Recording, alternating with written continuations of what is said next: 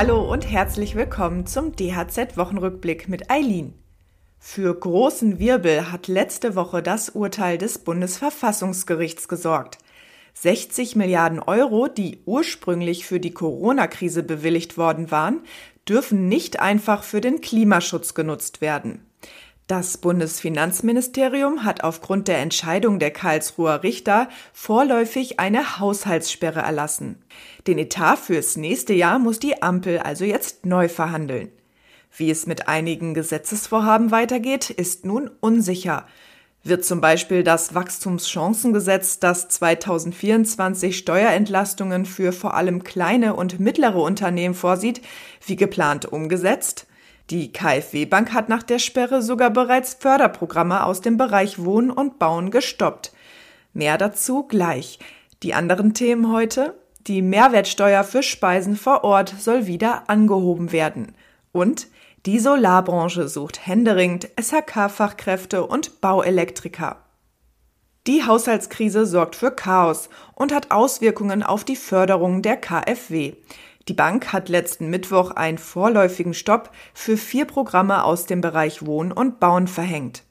In Abstimmung mit dem Bundesbauministerium können dafür keine Anträge mehr gestellt und auch alle vorliegenden Anträge nicht mehr zugesagt werden, teilte die Förderbank auf ihrer Homepage mit. Betroffen sind unter anderem die Programme Altersgerecht Umbauen und Energetische Stadtsanierung. Darüber hinaus können weitere Programme betroffen sein. So wird die Bundesförderung effiziente Gebäude derzeit intensiv im Bundeswirtschaftsministerium geprüft. Dass es hier keine Klarheit gibt, verärgert auch das Handwerk. Der Zentralverband Sanitärheizung Klima hat den Eindruck, dass die Verunsicherung bei Kunden und Betrieben noch weiter verstärkt wird. Mehr Klarheit zum Haushalt 2024 könnte es Anfang nächsten Monats geben. Nach den Plänen der Ampel soll der Bundestag den Haushalt am 1. Dezember beschließen. Isst du gerne auswärts, dann ist dir vielleicht aufgefallen, dass auf Speisen vor Ort eine reduzierte Mehrwertsteuer erhoben wird. Um die Gastronomie während der Corona-Krise zu entlasten, war nämlich der Steuersatz vorübergehend auf 7% gesenkt worden. Dieser soll zu Jahresbeginn aber wieder auf 19 Prozent angehoben werden. Darauf soll sich die Ampelkoalition verständigt haben. Bis heute werden durch die reduzierte Mehrwertsteuer auch Bäcker, Konditoren, Brauer oder Metzger entlastet, die in Cafés, Imbissen oder Gaststätten Speisen zum Verzehr anbieten. Der Zentralverband des deutschen Bäckerhandwerks hält deswegen nicht viel von den Plänen der Ampel. Durch die Erhöhung würden Bäckereien weiter finanziell und bürokratisch belastet, sagt Geschäftsführer Christopher Kruse. Unsere Betriebe leiden bereits unter gestiegenen Energie- und Rohstoffkosten.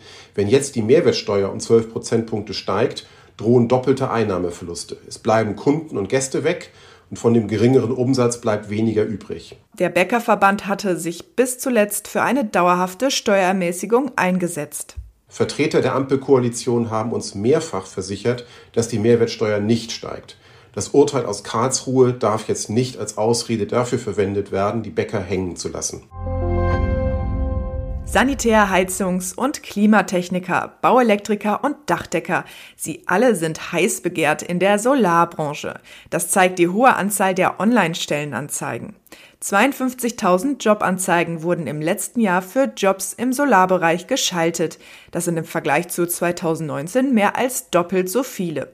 Die Studie hat das Institut der deutschen Wirtschaft im Auftrag der Bertelsmann Stiftung durchgeführt. Die Experten befürchten, dass durch den großen Bedarf an Handwerkern Engpässe entstehen könnten. Denn auch dieses Jahr setzt sich der Trend fort. In den ersten sechs Monaten wurden laut der Studie bereits 36.000 Jobanzeigen für den Solarbereich geschaltet. Das deutet auf ein Rekordjahr hin. Ich wünsche euch ein schönes Wochenende. Bis nächste Woche.